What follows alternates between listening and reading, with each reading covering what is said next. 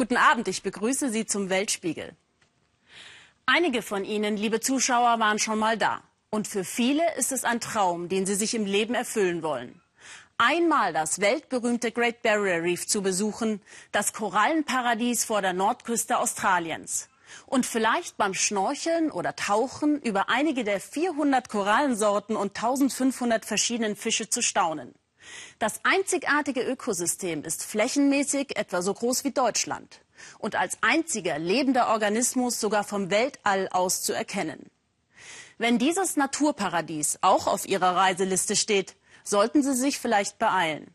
Denn in den letzten 30 Jahren sind dort bereits 50 Prozent aller Korallen verloren gegangen.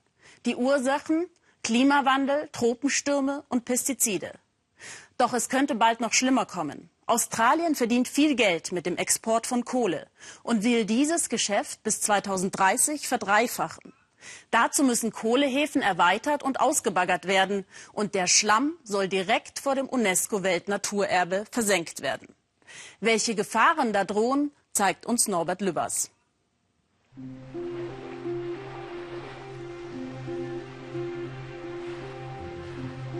Ein Traum in Türkisblau. Das Great Barrier Reef. Das Korallenriff der Superlative. 2300 Kilometer lang.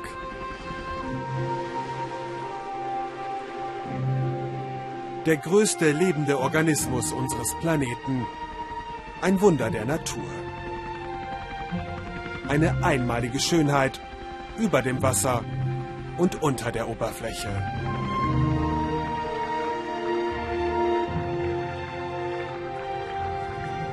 Ein Paradies für Taucher, das auch Tony Fontes in seinen Bann gezogen hat. Der Amerikaner kam vor 30 Jahren als Rucksacktourist nach Australien. Eigentlich wollte Tony nur ein paar Wochen bleiben, sich was dazu verdienen als Tauchlehrer. Doch er ist geblieben. An einem Tag sehe ich eine grüne Meeresschildkröte. Die sind vom Aussterben bedroht. Aber hier am Riff gibt es sie noch. Und dann sind da die Buckelwale. Sie über Wasser zu sehen ist schon beeindruckend. Aber unter Wasser, das passiert dir nur einmal im Leben. Und genau das ist das Besondere. Du weißt nie, was dich erwartet, aber es ist jedes Mal faszinierend.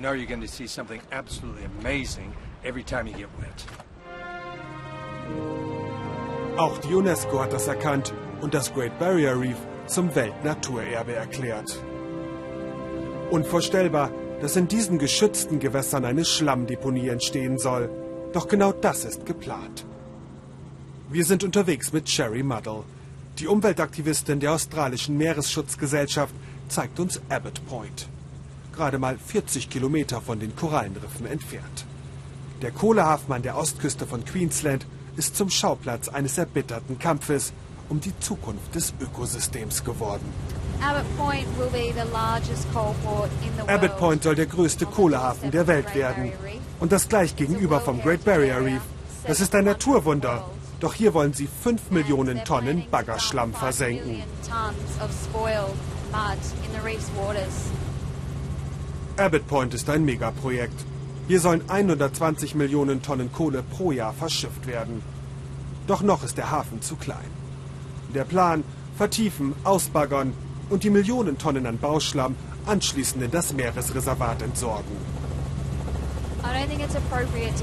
Man sollte nirgendwo im Great Barrier Reef den Schlamm entsorgen. Das ist ein Weltnaturerbe.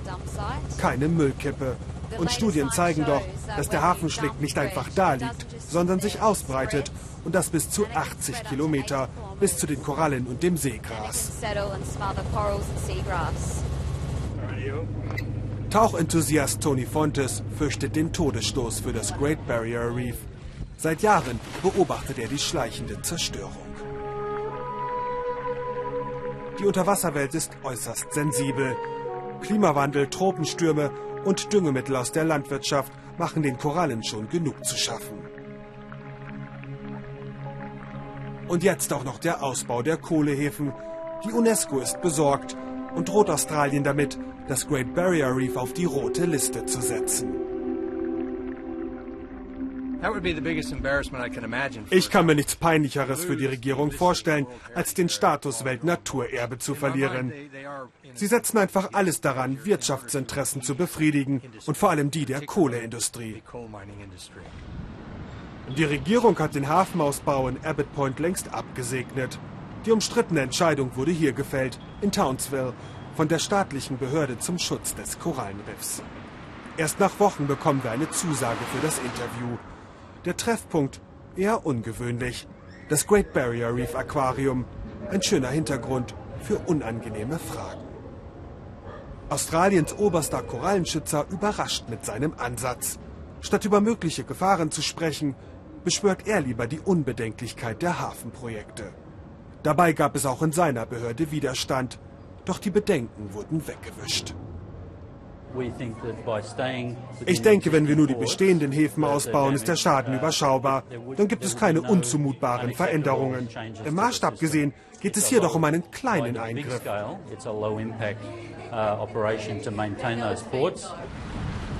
Ein kleiner Eingriff mit verheerender Wirkung. Davon sind viele überzeugt, die davon leben, dass das Great Barrier Reef nicht weiter Schaden nimmt. Tony Brown setzt die Segel, um Touristen das Korallenparadies zu zeigen. Jedes Jahr wollen rund zwei Millionen das Riff sehen.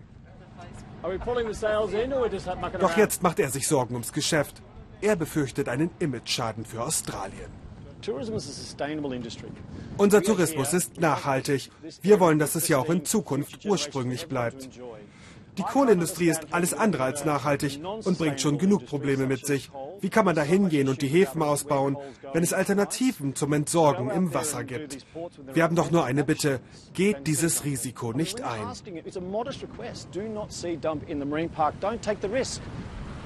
Tony Brown will sich die Entscheidung der Regierung nicht gefallen lassen. Er ist bereit zu kämpfen mit ganz ungewöhnlichen Methoden. Sein Ziel, die großen Banken dazu bringen, sich nicht an der Finanzierung der milliardenteuren Hafenprojekte zu beteiligen. Sein bislang größter Erfolg, die Deutsche Bank und deren Zusage, den Hafenausbau bis auf weiteres nicht zu unterstützen. Die Industrie braucht das Geld, das müssen sie sich leihen. Wir haben der Deutschen Bank unsere Bedenken mitgeteilt.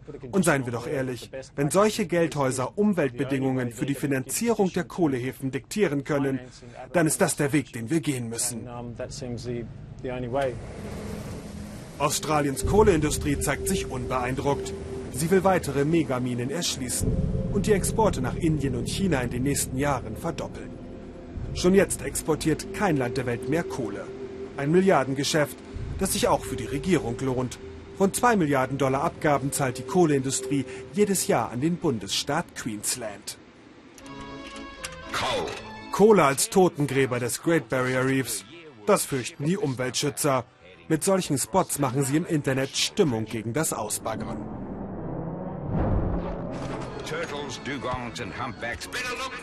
Schildkröten, Fische und Delfine, plattgemacht von Kohlefrachtern. So düster sehen die Aktivisten die Zukunft am Riff. Die Kohlelobby spricht von einer Schmutzkampagne.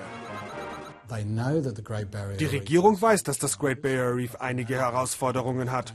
Aber sie weiß auch, dass der Hafenausbau und das Ausbaggern nicht das Problem sind. Doch das wird die Kampagnen der Umweltaktivisten nicht stoppen. Die haben eh nur ein Ziel, die Kohleindustrie in Queensland zu zerstören. Und deswegen verbreiten sie ihre Lügen. Längst geht es um mehr als nur einen Hafen. Insgesamt sollen an der Ostküste fünf Standorte zu Megahäfen ausgebaut werden. Alle in unmittelbarer Nähe des Great Barrier Reefs. Einer davon ist in Gladstone.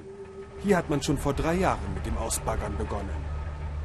Die Folgen, die erlebt Mark Macmillan täglich.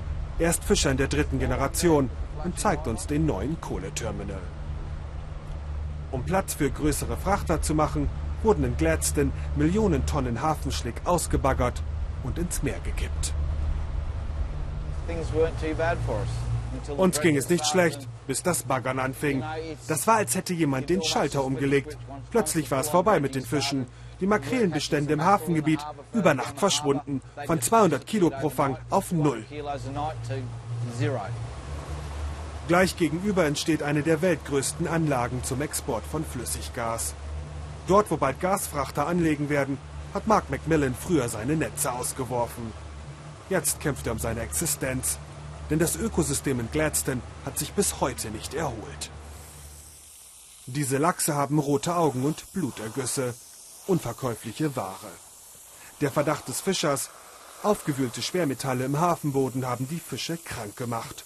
Doch Hafenbetreiber und Industrie bestreiten bis heute jede Verantwortung.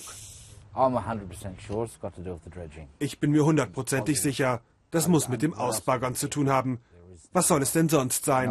So etwas habe ich vorher noch nie gesehen. Trotz allem, der Hafenausbau soll weitergehen. Umweltschützerin Sherry Muddle befürchtet ein zweites Gladstone, wenn nicht schnell ein Umdenken einsetzt.